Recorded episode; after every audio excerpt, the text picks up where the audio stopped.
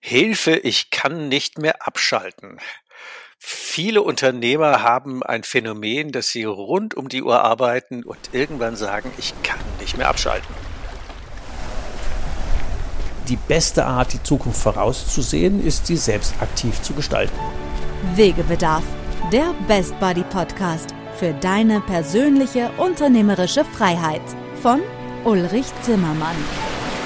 Als Jungunternehmer hat er seinen Handel verdreifacht und gleichzeitig für sich die Ein-Tage-Woche eingeführt. Raus aus dem Hamsterrad. Zur persönlichen Freiheit eines Unternehmers gehört, sein Leben so zu gestalten und sein Unternehmen, wie man es selber gerne hätte.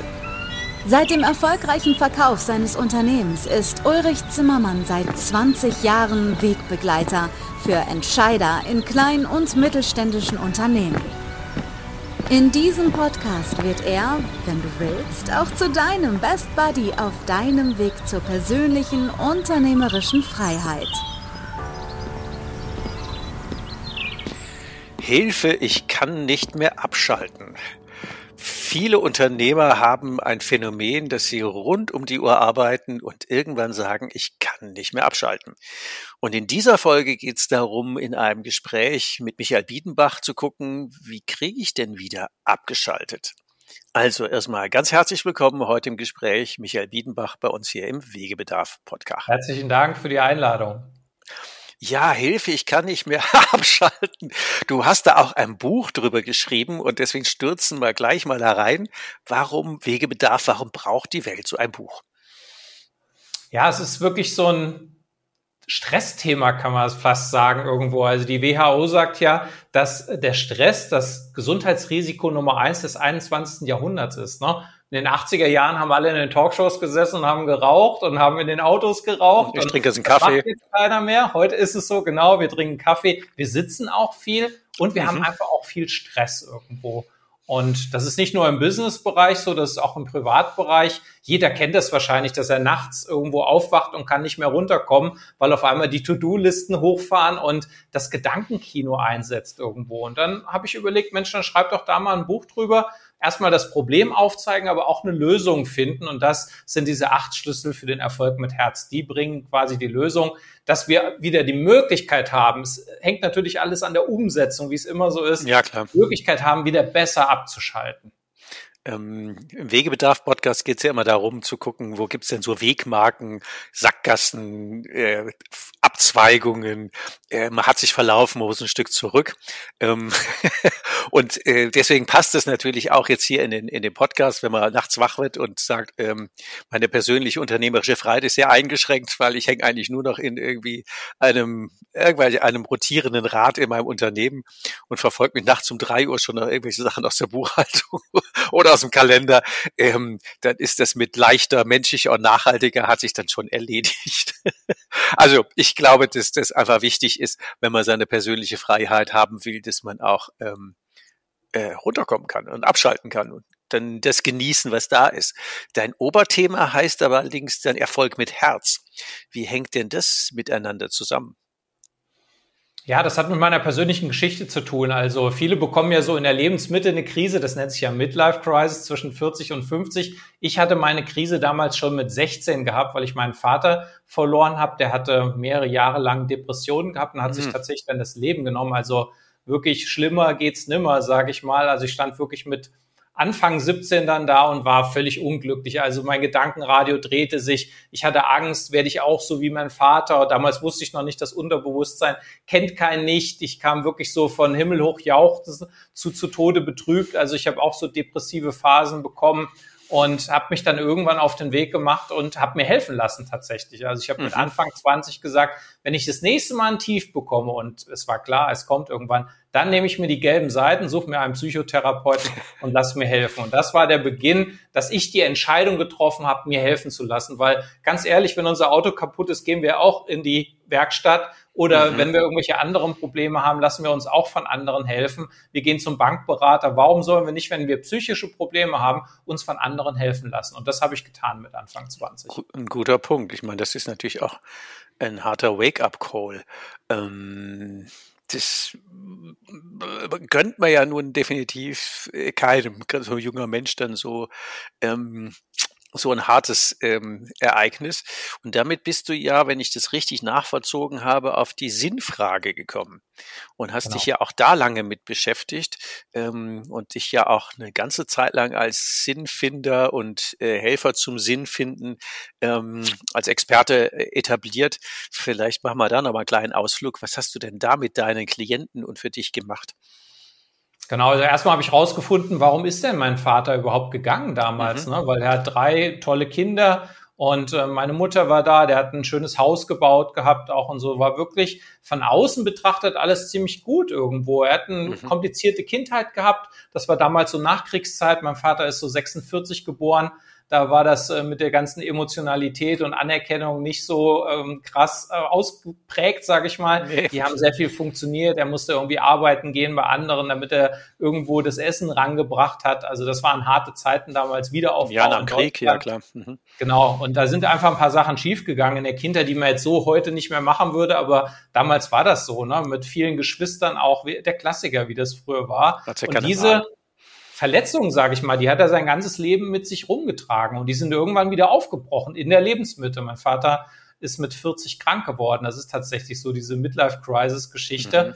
Das ist ja so, wir haben ja so, mit 18 haben wir den Höhepunkt an Lebensenergie, das Ski, sagen die Asiaten dazu. Mit 36 haben wir noch die Hälfte davon und mit 54 nochmal die Hälfte. Oh. Was grundsätzlich kein Problem ist, wenn wir uns die Energie besser einteilen. Ich sage nur ein Tagewoche zum Beispiel. Ja, kenne ich irgendwie.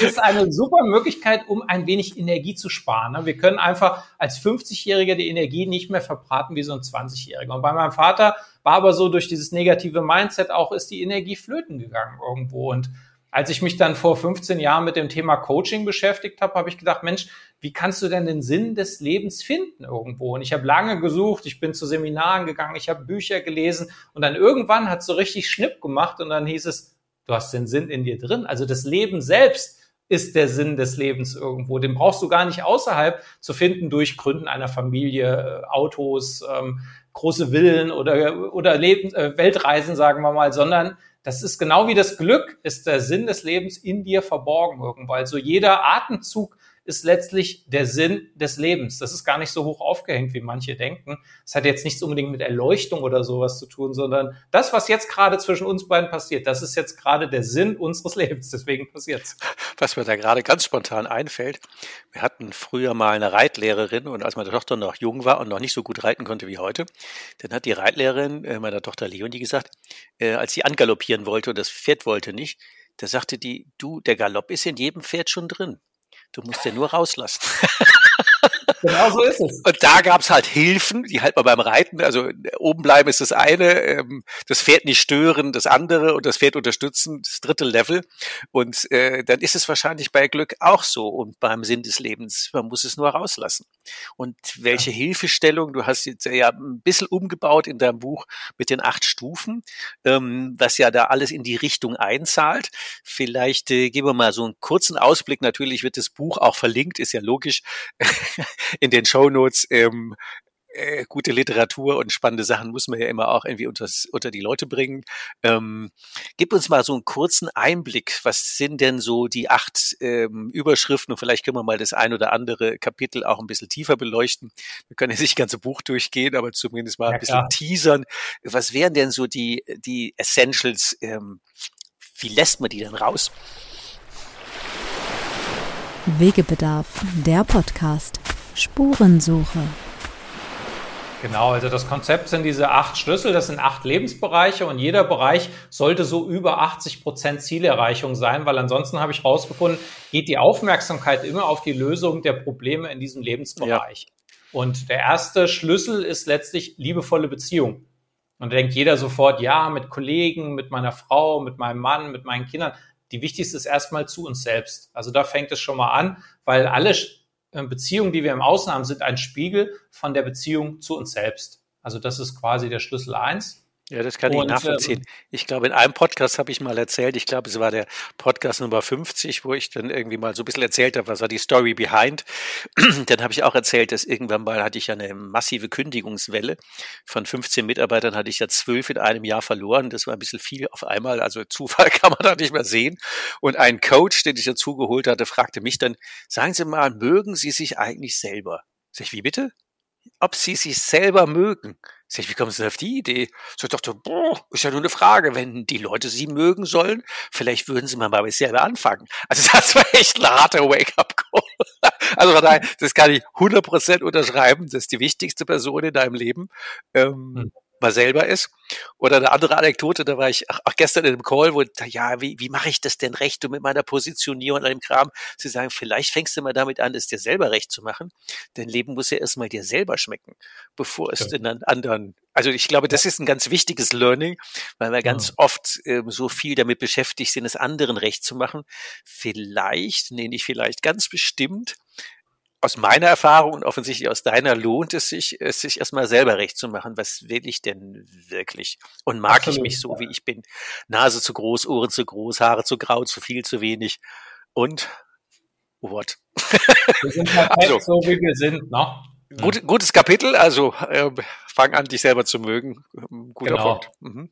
Und der nächste Punkt ist der gesunde Körper, weil wir haben ja nun mal irgendwie dieses Gefäß unserer Seele. Damit werden wir diese Inkarnation auf jeden Fall abschließen und damit leben. Und von daher ist es wichtig, sich darum zu kümmern. Viele kümmern sich erst darum, so wie Konfuzius sagt, äh, wer keine Zeit für seine Gesundheit hat, der muss später viel Zeit für seine Krankheiten haben irgendwo.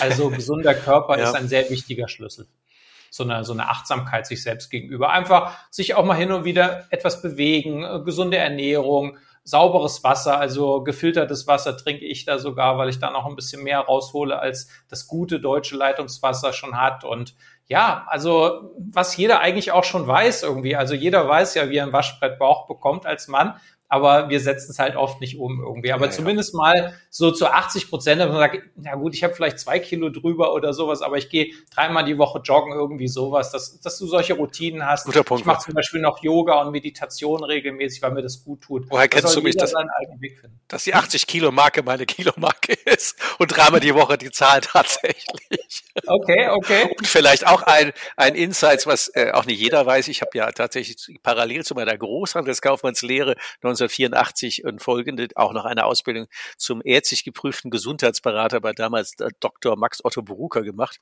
und habe aber dieses Geschäftsfeld nie weiterverfolgt, weil das war keins.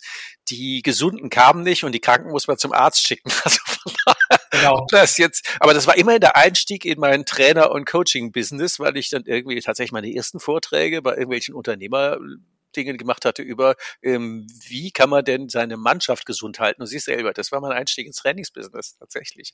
Also, zweiter Punkt kann ich auch völlig unterschreiben. Kannst du auch unterstützen, sehr ja, schön. Und meine 1000 Kilometer im Jahr laufe ich auch, genau. Also, das ist ungefähr so. Also, cooler Punkt. Würde ich 100 Prozent nachvollziehen können. Ja, ähm, nächster Punkt ist der gesunde Geist, also das Thema Mindset. Ne? Wir haben jeden Tag 60.000 Gedanken und meine Erfahrung ist, dass der untrainierte Geist tatsächlich, je älter wir werden, ins Negative geht. Also manche mhm. nähern sich ja der Altersweisheit und manche dem Altern Starrsinn. Und das habe ich so rausgefunden. Das hat mit der, ja, letztlich der Farbe der Gedanken zu tun, ne? weil zwei Menschen gehen durch den Kurpark in Bad Homburg und der eine sagt, ach, wie schön, guck dir diese Bäume an, nicht diese Vögel, auch, ich finde das so toll. Und der andere sagt, ach, da liegt wieder ein Kaugummi und sowas dann, die haben die wieder nicht aufgeräumt und sowas. Ich könnte mich die ganze Zeit aufregen auch und so. Da haben sie wieder einen Baum gefällt auch und so. Es ist der gleiche mhm. Kurpark, aber beide haben eine komplett andere Sichtweise. Und ich will es gar nicht bewerten irgendwo, aber durch die Kombination aus Denken, Fühlen und Handeln ist halt so, wenn wir negativ denken, kommen auch negative Gefühle und einzelne Handlungen sind auch negativ. Wir müssen uns einfach nur fragen, ob wir das wollen. Wenn wir das nicht wollen, dann müssen wir aktiv dran arbeiten Richtung positives Denken. Mhm, super Punkt. Wir haben ja gemeinsam in dem einen Buch von ähm, Dr. Johanna Dahm von der Johanna mitgeschrieben und mein Kapitel hieß ja Fliege oder Biene, was den ähnlichen Fokus hat wie äh, deinen jetzt. Die, die, die Fliege sieht ja überall scheiße auf und abgesägte Bäume um rumliegende Kaugummis, falsch parkende Autos und sonst irgendwelchen Mist. Und die Biene sieht natürlich immer die Blüten und den Nektar und den Honig dahinter. Und äh, ich glaube, eine gute geistige Übung ist, ähm, selbst wenn man jetzt den, im Fliegenverdacht unterwegs ist, äh, darüber wegzuschauen, vielleicht auch mal über den eineren Haufen wegzusteigen und zu gucken, ähm, was ist denn eigentlich das Tolle dahinter. Oh, gute Übung, hm? cool. Ja. Kapitel 4. Das ist die Dankbarkeit. Also ich habe herausgefunden, dass Menschen, die dankbar sind, sich einfach erstmal besser fühlen, eine bessere Ausstrahlung haben und auch andere Menschen umgeben sich gern mit dankbaren Menschen. Also das ist ein ja Win-Win-Win-Win-Win-Situation irgendwo, wenn du dankbar bist, weil viele Menschen wissen, wenn sie unglücklich sind, aber sehr viele wissen nicht, dass sie glücklich sind.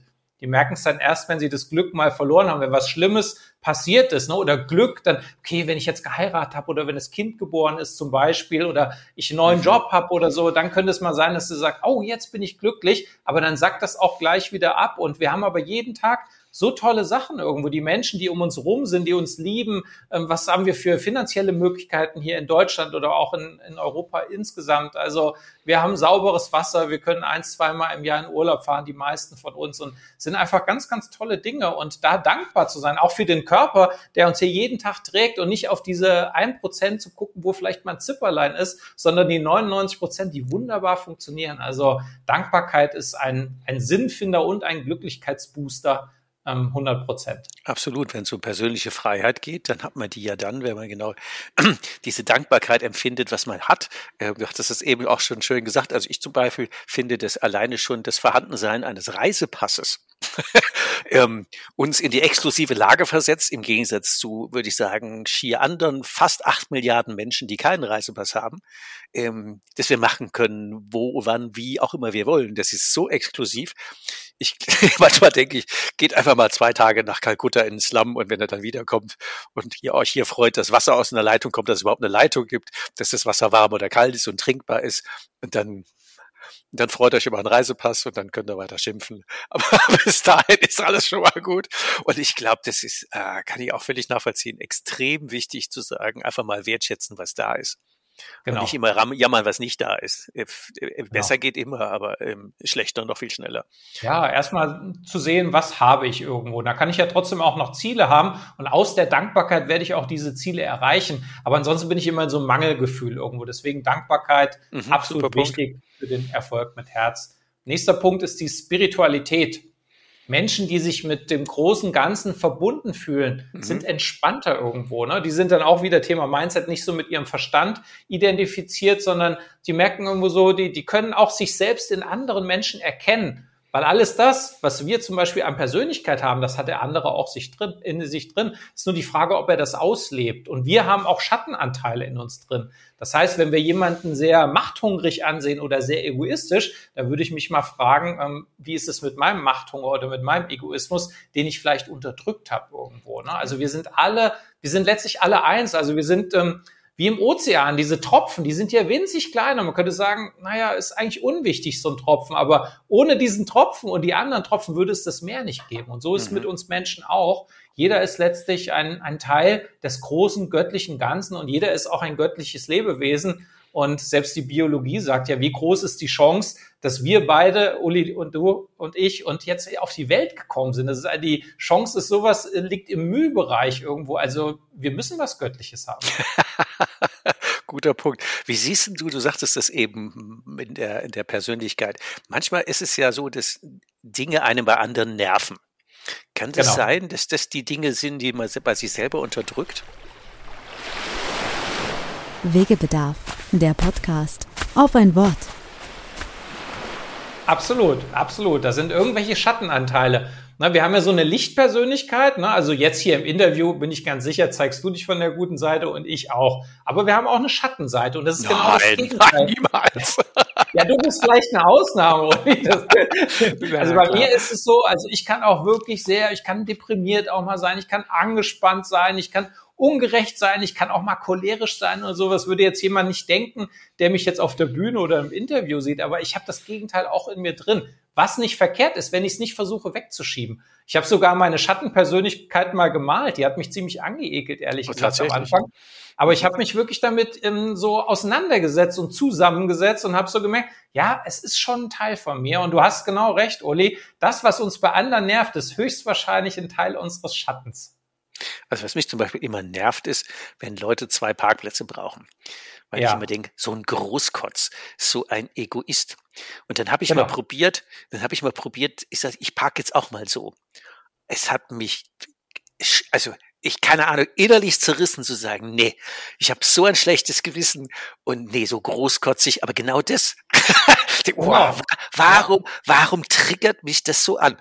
Weil das irgendwas ja, ja. ist, ähm, keine Ahnung. Willst du einfach nicht sein? Du hast für dich irgendwann entschieden oder vielleicht auch dein Umfeld hat irgendwann entschieden, den Uli wollen wir nicht so haben oder du hast gesagt, nee, so will ich nicht sein. Irgendwie. Das heißt, du stellst dich über den anderen. Jemand, der großkotzig ist, ist schlechter als du. Du bist besser, weil du bist einfach jemand, der, was ich viel teilt oder wie du das für dich definierst. Du hast so dein Wertegerüst irgendwo, aber im Endeffekt hast du die Großkotzigkeit auch in dir drin. Ich habe schon Seminare gemacht, wo wir diese Schattenanteile mal gespielt haben. Und mhm. danach waren die Menschen total lebendig, weil sie etwas sozusagen aus dem Unterbewusstsein nach oben geholt haben. Und gesagt haben, ist doch gar nicht so schlimm irgendwo, ne? so die, die Schattenkinder mal zu spielen. Irgendwie ist eine sehr spannende Übung. Da gibt's also ich mache dann immer so, wenn ich, wenn ich jemanden treffe und der nervt mich, sagen wir mal egoistisch. Dann sage ich 20 Mal, ich bin egoistisch, ich bin egoistisch, okay. ich bin egoistisch, um das schon mal anzufangen zu integrieren irgendwo, weil ich weiß, das ist ein Schattenanteil ich weiß nicht mehr, wie er heißt, aber das Buch heißt Kellerkinder. Ähm, das war sieben Stück. Die sind alle die, die im Keller versteckt hat. und die dürfen und Das war die Übung. Die Übung waren genau die Kellerkinder. Du hast genau. es jetzt perfekt zusammengefasst. Genau, und die, die, dann mal rauslassen. Also ich glaube, das ist schon ziemlich, äh, ziemliche Herausforderung. Also ich glaube, ich habe das nicht selber gewählt, sondern der Uli musste immer brav sein. Wir waren immer brave Kinder daheim. Siehst immer du? sehr brav, immer sehr ordentlich und immer, jawohl. Ja. Liebe Mutti, darf Aber ich noch einen Keks? Nee, so schlimm hast nicht. Aber der, wird, ne? ja. dieser kleine Rebell da drunter zu sagen, ich kenne das ja mit meinem Freiheitswillen, der kommt ja auch woher. Der kommt, glaube ich, aus diesem sehr braven Haushalt. Das, du? Ja, das, alles andere wäre jetzt echte wilde Story, ähm, aber das kommt immer woher, genau. Okay, super, super Kapitel. Mhm. okay, die Spiritualität, dann kommen wir zum Thema Finanzen. Das oh, ja. sagen ja viele, Geld allein macht nicht glücklich und es ist sicherlich auch so, so Geld alleine, wenn nichts anderes da ist, ist nichts Besonderes. Aber stell dir mal vor, du musst jeden Monat drum bangen, ob du deinen Abtrag zahlen kannst oder deine Miete, ob du deinen Tank im Auto noch füllen. Das ist einfach unentspannt irgendwo. Ja. Also Wissenschaftler haben rausgefunden, ab 80.000 ähm, Jahr, Jahr, äh, Jahreseinkommen äh, geht das Glück nicht mehr exponentiell nach oben. Bis dahin äh, wirst du schon noch glücklicher, weil du kannst dir einfach ein paar Sachen gönnen. Hm, aber Geld ist einfach auch wichtig und Geld ist Energie und es ist auch ein Ausgleich für eine Dienstleistung oder für ein Produkt. Mhm. Und da mal so diese ganzen Glaubenssätze, die es da so gibt, so Geld äh, verdirbt den Charakter zum Beispiel, da habe ich in meiner Recherche rausgefunden, Geld zeigt den Charakter. Also wenn ich ein sogenanntes S-Hole bin, dann bin ich mit viel Geld natürlich auch ein S-Hole, ein reiches irgendwo. Double S-Hole. Und wenn ich wenig habe, ja, das hat erstmal nichts damit zu tun, aber es zeigt deinen Charakter, den du sowieso hast. Es zeigt den interessanter Ansatz. Mhm. Ja? Spannendes Thema. Mhm. Und Geld hat ja auch wirklich was mit Freiheit zu tun. Total. Ähm, früher gab es noch den 1000-Markschein. Und weißt du zufällig noch, oder wisst ihr Hörer das noch, was auf der Rückseite vom 1000-Markschein drauf war? Oh, das weiß ich nicht mehr. Auf der Vorderseite waren die Gebrüder Grimm. Mhm. Und die haben nicht nur ein Märchenbuch geschrieben, sondern auch das erste deutsche äh, Wörterbuch. Und es ist auf der Seite Freiheit aufgeschlagen. Das wow. ist spannend. Also wenn man sagt, ähm, damals hat sich irgendeiner bei diesem Geldschein, Tausender, einen größeren gab es ja nicht, das war Freiheit. Und in irgendeinem ja. Seminar, ich weiß gar nicht mehr bei wem, hat er erzählt, nimm immer einen Tausender mit, dann hast du immer die Freiheit, also die nächsten drei, fünf Tage, zwei Wochen, vier Wochen, acht Wochen kriegst du ja rum. Und dann habe ich immer, immer, immer seit dem Punkt einen 1000 Markschein in der Tasche gehabt. Ich habe später einen 500 Euro Schein, was der größte Schein ersetzt. Und den habe ich immer täglich noch dabei, weil ich weiß, wenn ich das Haus verlasse, pff, reicht immer. Und interessanterweise seitdem äh, vermehren die sich auch besser wie vorher nicht. Und dann habe ich sie mal ausgegeben und äh, habe ich nicht aufgefüllt. Und dann war es ganz schwierig, da war die Freiheit plötzlich weg. Da ich, oh, was ist denn da auf dem Konto los? Passt ja gar nicht. Und habe ich sie wieder eingesteckt. Das kann man jetzt für total spinnert halten. Aber es funktioniert und dann kam die Kohle wieder. Und auf diesem Tausender war noch was von den Gebrüder Grimm eingetragen. nämlich ein Wasserzeichen. Und aus den Gebrüder Grimm-Märchen war es die, ähm, ah, wie heißt denn das Mädel, ähm, was das, das Handtuch, äh, das, das Tuch aufhält? Ähm, Frau Holle? Die, nee, nicht die Frau Holle. Wie heißt das Kind? Die Goldmarie? Aschenputtel? Aschenputtel, Aschenputtel. Aschenputtel. Nee, nee Quatsch. Ja? Jetzt live. Man sollte sich die Dinge vorher überlegen, aber spontan Idee. ja, das war jetzt spontan. Das können ja, wir ja, genau, das sind ungeplante Sachen. Jedenfalls ist auf diesem, auf diesem, im Wasserzeichen vom Tausender ist ja. dann dieses ähm, Kind drauf, was seinen Kittel aufhält und die, der Goldregen ja. von oben reinfällt. Und dann habe ich früher meine Seminarteilnehmer immer im Banken gefragt, als wir noch den Tausender hatten, ähm, den habe ich dann immer als ähm, äh, wie heißt das, als Folie an die Wand geschmissen. Und warum kniet die jetzt? Ja, keine Ahnung, weil dann die Lastaufnahmefähigkeit viel größer ist, wenn ich stehen würde. Weil ich ja, also das Thema Geld und Freiheit passt äh, 100% zusammen und äh, die 50, Absolut. ich würde sagen, ab 50.000 hat man irgendwie sowas wie ein Stück weit finanzielle Freiheit, ab 80 ja. ist es wirklich beruhigend und darüber hinaus ist es reiner Luxus. Das würde ich auch sofort unterschreiben. Genau, genau. Definitiv. Und das mit dem 500-Euro-Schein äh, als Geldmagnet, das stimmt tatsächlich. Es gibt ja Bodo Schäfer, das ist ja der Money Coach Nummer eins genau. in Deutschland, der empfiehlt genau das auf seinen Seminaren. Nimm dir immer so ein Set, ne, ein 500er, ein 200er, ein 100, dass du immer was dabei hast, sozusagen, wo viel ist, das ähm, holt auch viel wieder ran, sozusagen als Magnet. Ich habe mir dann sogar eine, eine tolle Geldbörse bei Gucci noch gekauft, weil ich dachte, das macht jetzt auch keinen Sinn, den 500er in so ein 20 Mark ähm, imitiertes Leder-Ding äh, da reinzupacken irgendwo. Und ähm, also ich habe auch das Gefühl, dass seitdem auf jeden Fall mehr Dynamik ist in meinen Finanzen irgendwo und dass das ähm, was Gutes ist. Es gab mal einen Arthur Lassen, vielleicht kanntest du den auch noch, ein total cooler Trainertyp, der leider sehr früh gestorben ist, der hatte das Buch geschrieben, heute ist mein bester Tag. Und äh, dann war ich mal in einsame Seminare eingeladen bei einem bekannten Unternehmer und Arthur hatte den ganzen Tag erzählt, alle Kumpels miteinander und hin und her und dann hat er am Ende sein Buch verkauft. Und dann sagte einer, du Arthur, kostet damals noch D-Mark, kostet 30 Mark, was kostet das unter Freunden? Und Arthur sagte 50. Wie 50? Ja, Freunde wollen, dass es mir gut geht. Und dann hat er gesagt, zum Thema Geld, sagt er, und wenn du Geld ausgibst, dann sagt, dann nimmst du jetzt einen 50-Mark-Schein und bezahlst das Buch und dann sagst du, ja. du, ich lass dich gerne gehen und wenn du wiederkommst, bring alle deine Freunde mit. also von daher, das war das einzige, nee, das einzige, das war das stärkste Learning aus dem Seminar, also für Freunde ja. 50 und bring alle deine ja. Freunde mit. Und ich glaube, dieses Mindset rund um Geld, äh, viele Leute tun sich da extrem schwer. Ähm, ja und wofür eigentlich? Also ich glaube, dass wir da auch wirklich viel mehr Leichtigkeit brauchen. Definitiv. Absolut. Und wenn jemand sagt, ach, ich brauche ja keine Millionen, aber dann spende es doch irgendwo. Du musst es ja nicht für dich ausgeben, verbrassen. Du kannst es doch dafür äh, ausgeben, dass es der Welt irgendwie ein bisschen besser geht oder Menschen besser geht, denen einfach einiges fehlt irgendwo. Also wir müssen ja die Millionen nicht in Willen anlegen oder sowas dann. Ja. Also von daher bin ich da auch entspannter geworden, kenne es von der Kindheit her auch dass es etwas begrenzter war, aber ich finde auch, es lohnt sich da an dem Mindset zu arbeiten Richtung Finanzen, weil es wichtig ist. Und fünf bis zehn Prozent des Einnahmens oder der ähm, Nachsteuer, äh, wie auch immer, ähm, wohin zu spenden und was Gutes zu tun, was jetzt unabhängig von den Steuern funktioniert, ist auch durchaus eine gute Grundhaltung. Absolut. Wegebedarf, der Podcast.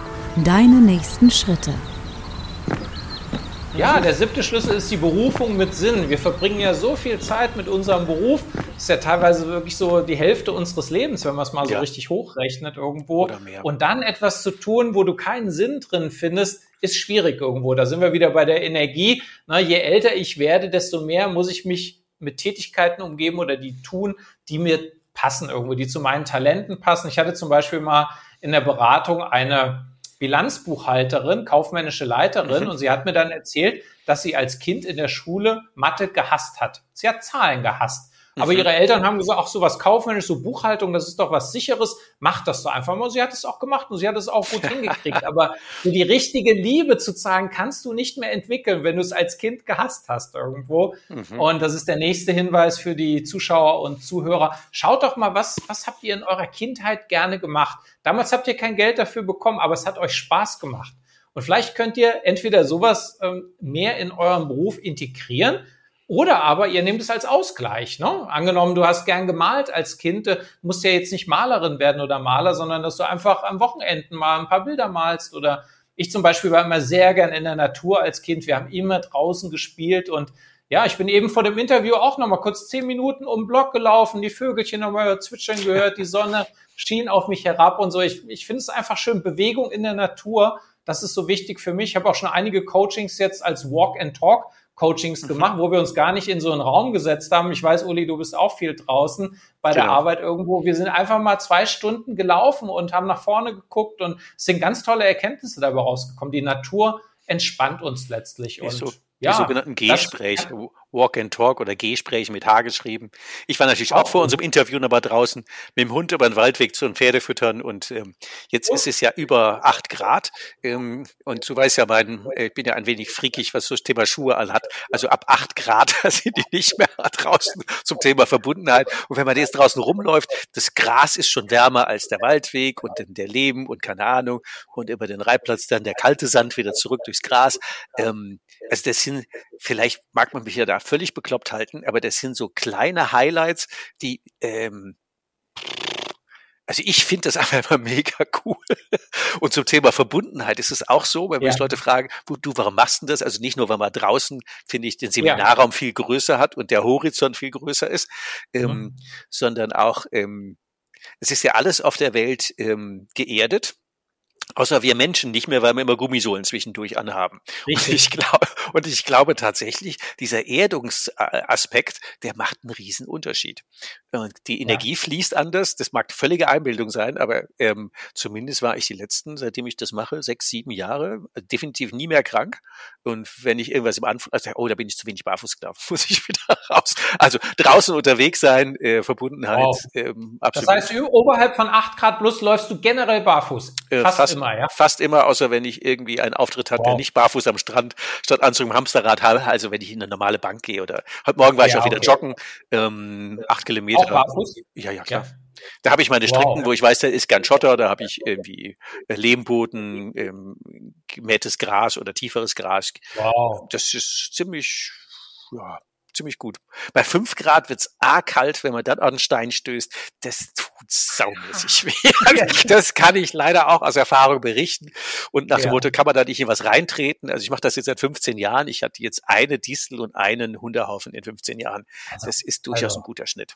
Und noch keine Mega. Also, ja, du hast auch ein gutes Feeling einfach. Also ich mache es nicht ganz so extrem wie du. Ich habe meine Barfußschuhe von Leguano, die ich also immer anhabe, mit denen ich also auch bis zum Marathon jetzt laufe. Na, Halbmarathon, Halbmarathon bin ich mitgelaufen, nicht Marathon. Hm, und äh, versuche jetzt auch im Sommer wieder öfter zu laufen oder auch wenn ich mal geflogen bin, äh, nach einer Flugreise versuche ich immer wieder Kontakt zur Erde auch schnell zu bekommen, weil ich merke, so. dann, dann komme ich an irgendwo. Ne? Also ich kann das da 100 Prozent bestätigen. Ich habe auch eine Erdungsmatte im Bett liegen. Also ah, die ist mit der Erdung des Hauses verbunden sozusagen. Und ja. da liegen nachts meine Füße drauf sozusagen. Also das, äh, ich bin auch ja, mit diesem Earthing bin ich total connected mit dir. Dann kannst du das, dann kannst du das völlig nachvollziehen. Das sind vielleicht jetzt ein paar Aspekte, die, wenn wir die so austauschen, für uns völlig normal sind und dem einen oder anderen Hörer oder Zuschauer denken, hä, sind die jetzt völlig irre? Vielleicht auch gerade nicht. Also wir sind ja. immerhin seit der Menschheitsgeschichte 40.000 Jahre zu Fuß ohne Schuhe rumgelaufen. Ähm, der Ötzi hatte schon so eine Art ähm, Lederdinger mit Papier vollgestopft. Ja. Und aber so Thema Absätze und Co. sind ja erst seit den Rittern im Mittelalter, damit die nicht durch den Steigbügel ja. rutschen. Also das ist erst ein paar hundert Jahre alt mit den Schuhen. Das ist erst eine ja. junge, eine junge Mode. Die geht auch wieder. Und Uli, Uli, du weißt ja, wer zur Quelle zurück will, muss gegen den Strom schwimmen. Ja. Und in unserem Alter halten wir das aus, wenn Leute komisch gucken. Wenn ich dann irgendwie im Tesla wohin fahre und ich sehe dann die Leute sagen, wie? Fürs Auto hat's gelangt und für Schuhe nicht mehr. das siehst du, das siehst genau. du dann echt. Hä? Was ist der alte Dackel? Kann der keinen Schuh erziehen? Es ist, ja. es ist äh, mir egal. Gut, Punkt 8. Trotzdem kommst du immer in, in ein gutes Gespräch mit Menschen. Ich werde auch immer mal angequatscht und reden wir darüber und ja. so. Habe ich schon ganz tolle Begegnungen gehabt. Definitiv. Ja, kommen wir zum Schlüssel Nummer 8, das ähm, krönende Ende sozusagen. Es ist der Umgang mit den Emotionen. Weil nur weil wir immer jetzt versuchen, positiv zu denken, heißt es nicht, dass wir negative Emotionen unterdrücken, sondern die gehören auch zum Leben. Das Leben ist zyklisch, es gibt immer ein Auf und Ab und wir können auch mal wütend sein, wir können auch mal gestresst sein und dass wir uns dafür auch nicht verurteilen, sondern das auch annehmen als einen Teil von uns oder dass wir auch unsere Schattenpersönlichkeit auch lieb haben und sagen, es gehört auch zu uns. Nobody is perfect. Wir sind nicht immer perfekter Unternehmer, auch nicht perfekter Ehemann oder Ehefrau oder Eltern, sondern ähm, ja, wir, wir haben einfach gewisse Fehler. Wir sind Menschen mit Stärken und mit Schwächen und genauso haben wir auch mal Emotionen, die nicht so glücklich und strahlend sind. Dafür wissen wir nächstes Mal auch wieder, wenn die Sonne scheint, wie schön das auch ist. Also das ist auch großzügig. Ein sehr, sehr das wichtiger cool. Schlüssel. Mhm. Ja. Ich glaube, das nimmt einen Haufen Druck, weil immer dieses perfekt sein müssen und immer äh, in der ersten Linie spielen müssen und dieses äh, höher, schneller, weiter und noch besser als die anderen. Ähm, äh, sind wir wieder beim Titel. Das ist ein guter Grund, warum man nicht mehr abschalten kann. Und wenn man dann Genau. großzügig so sich, also finde ich, finde ich das achte Kapitel sehr gelungen. Hat es rundet es Ja. schön ab. Ähm, jetzt mit Blick auf die Uhr. Jetzt haben wir ja schon tatsächlich 33 Minuten Ja. über die Kapitel geplauscht. Jetzt ist deine Lebensgeschichte ja fast ähm, zu kurz gekommen. ähm, aber vielleicht können wir da noch einen kleinen Ausflug machen beim Wegebedarf. Ähm, man ist ja nicht automatisch das, was man ist. Also dein, dein Erweckungsmoment mit dem 17., da warst du ja auch noch kein Coach. Was war denn, bis du jetzt Bücher schreibst, als Speaker unterwegs bist, als ähm, Coach gebucht ist? Da gab es ja noch eine Geschichte dazwischen. Wegebedarf, der Podcast. Die Route. Ja, also letztlich fing es an mit dieser Therapie, dass ich gesagt habe, ich will mir helfen lassen. Und dann bin ich zu Seminaren gegangen, dann bin ich zum Familienstellen gegangen. Dann habe ich das Earthing zum Beispiel auch kennengelernt. Ich Mhm. habe ganz, ganz viele Details kennengelernt. Das Mentaltraining habe ich kennengelernt, Hypnose habe ich kennengelernt. Also ich habe mich so auf den Weg gemacht irgendwo. Also wenn, wenn der Schüler bereit ist, kommt auch der Lehrer. Ich habe sehr viele Mentoren gehabt, die gar kein Geld von mir verlangt haben. Die fanden mich einfach toll, die fanden meine Entwicklung toll. Die haben auch durch mich was zurückbekommen. Und das geht mir bis heute so irgendwo. Also, aber diese Entscheidung, die musste ich erstmal treffen, wieder glücklich werden zu wollen irgendwie. Und der Rest ging ganz von allein. Aber es war natürlich auch manchmal anstrengend gewesen, wenn du so durch einen Familienstell-Transformationsprozess Oh ja. durchgehst. Das muss nachgearbeitet werden. Da hänge ich, ja- hänge ich auch teilweise drei, vier Tage echt in den Seilen. Aber dann wurde es wieder besser. Nächstes Mal ging es noch schneller auch und sowas dann. Also die Aufs und Ups wurden immer mehr Aufs und weniger Ups irgendwie. Und die Ups gingen relativ schnell wieder vorbei. Aber das hat letztlich jetzt auch 30 Jahre gedauert irgendwie. Aber ich habe mich auf den Weg gemacht und ich habe es auch nie bereut irgendwo. Und deswegen kann ich sagen, das ist noch gar nicht so lang her, so eins, zwei Jahre. Ich habe das Glück in mir gefunden. Und das ist wirklich ein schönes Gefühl. Also alles im Außen kannst du theoretisch verlieren. Vor allem auch das Materielle ist vergänglich. Aber wenn du das Glück einmal in dir gefunden hast, das kann dir keiner mehr nehmen. Und da möchte ich auch die Zuschauer und Zuhörer einladen. Sucht gar nicht so viel im Außen irgendwo, sondern guckt doch, entscheidet euch doch einfach mal glücklich zu sein. Und dann guckt mal, was passiert. Und ja, das ist mein Weg und jeder von euch muss aber einen anderen Weg gehen, seinen eigenen individuellen Weg. Aber ich muss sagen, also ich bin froh, dass ich ihn gegangen bin jetzt und kann sagen, ja, es ist äh, blöd, hat blöd angefangen damals mit 16, 17, aber es ist was Gutes dabei rausgekommen. Ja, es ist ja mal die, wie heißt es, diese wunderbare Grundsatzfrage. Das Leben wird nach vorne gelebt, aber erst nach hinten verstanden. Und das Genau. ist auch ein guter Punkt zu sagen, für was waren das damals gut? In dem Moment äh, würde man das alles für sehr zynisch halten, wenn man sagt, das ist für was gut. Ähm, da ist man auf dem Boden zerstört und das macht irgendwie wenig Sinn zu sagen, ey, ja, take it easy. das ist sicher brutal verkehrt, aber zu sagen, irgendwann gibt es dann den Schlüssel, der ähm, das vielleicht, vielleicht erhält. Ähm, zum Ende einer, eines, ähm, einer Sendung, einer Folge gibt es immer drei Tipps. Den einen hast du vielleicht gerade schon gegeben, nach dem Motto, ähm, such das Glück ähm, in dir und nicht außen. Was wären denn Tipp zwei und drei? Wegebedarf, der Podcast. Der Rucksack. Tipp zwei ist, habe ich eben auch schon mal kurz angedeutet, schau mal, was du in der Kindheit gern gemacht hast. Und dass du das noch mehr in dein Erwachsenenleben integrierst, weil da hast du einfach Spaß gehabt und mh, das macht Sinn irgendwo. Das hat mit den frühen Talenten zu tun. Und Tipp Nummer drei ist, im Endeffekt geh raus in die Natur so oft wie du kannst, guck jeden Tag und wenn es eine halbe Stunde ist, eine Stunde ist noch besser und wenn du einen Hund hast und bist drei Stunden draußen, umso besser. Also diese, diese Verbindung zur Natur, das finde ich sowas von wichtig. Irgendwie das entspannt mich immer, wenn ich mal auch das Thema habe, oh, jetzt geht's in die Richtung nicht mehr abzuschalten, dann gehe ich einfach zwei Stunden, drei Stunden raus auf den Trimmlichtfahrt, mache da meine, meine Bewegungen und so und es tut mir richtig gut. Und wenn du ab und zu mal die Füße nochmal auf den äh, Boden draufstellst, tatsächlich ohne Schuhe, dann muss ich auch sagen, Uli, super Tipp von dir in Verbindung ganz, ganz toll. Aber erstmal langsam anfangen, wenn du jetzt in der Woche eine Stunde machst, dann nicht auf zehn Stunden gehen, sondern vielleicht nächste Woche erstmal zwei Stunden rausgehen, dann mal zweieinhalb, langsam steigern. Auch das Barfußlaufen kannst du ja auch nicht sofort 20 nee. Kilometer, sondern langsam steigern. Aber mehr Zeit in der Natur verbringen. Also das ist Tipp Nummer drei. Das sind coole, coole Tipps. Dann sage ich an der Stelle ganz, ganz herzlichen Dank, lieber Michael. Ähm, du bist ja auch ohnehin auch noch in ganz vielen anderen Medien unterwegs. Also falls wir hier weitere äh, Speaker, Trainer, Coaches unter unseren Hörern und Zuschauern haben, ähm, der Micha macht immer am ersten Mittwoch des Monats abends einen Speaker-Stammtisch. Der wird von 30 bis 50 Menschen jedes Mal besucht. Also da ist er sehr großzügig. Eine völlig Non-Profit-Veranstaltung, einfach nur kennenlernen, vernetzen, wie auch immer. Also äh, auch den verlinke ich natürlich in den Show Notes. Ähm, äh, das, ähm, das sind aber ganz spannende Leute, die jetzt nicht ähm, auf Konkurrenz gucken, sondern kooperativ miteinander unterwegs sind. Ähm, den einen oder anderen hat man auch hier schon im Podcast spannenderweise, ähm, weil ich glaube, dass das einfach, wenn wir dieses Thema Großzügigkeit von eben hatten und zu sagen, da ist Fülle und da ist Dankbarkeit, dann passt es auch äh, super gut ins Bild. Also ganz nochmal. Ja, vielen Dank für die Einladung. Und der Stammtisch ist über Zoom, also du kannst dich auch aus dem Ausland einloggen. Du kriegst dann den Link, wenn du dich angemeldet hast und bist dann herzlich willkommen. Also es können angehende Speaker sein, aber Speaker, die schon länger unterwegs sind oder Profis, es ist alles dabei letztlich. Von bis. Und gelegentlich gibt es auch so eine Challenge, eine Vier-Minuten-Challenge. Ähm, genau. Genau, die das letzte Mal die Anna Glück gewonnen hat mit ihrem Vortrag über das Glück. genau, ja zweimal im Jahr vergeben wir einen Award, den Speaker Special Award. Und den wird es jetzt im Mai wieder geben und den nächsten dann wieder im Oktober. Also zweimal im Jahr hast du die Möglichkeit, als Speaker einen Award zu gewinnen. Dann wünschen wir euch ähm, ja beim Abschalten, beim Sinn finden, beim Glück finden, beim Glück herauslassen viel Erfolg und freuen uns, wenn du die nächste Folge wieder dabei bist. Alles Gute, herzlichen Dank und ja, hab eine gute Zeit. Tschüss. Tschüss. Hast du noch immer Wegebedarf? Keine Sorge.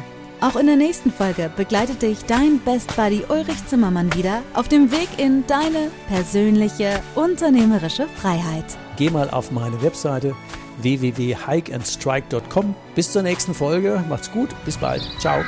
Wegebedarf. Der Best Buddy Podcast für deine persönliche unternehmerische Freiheit.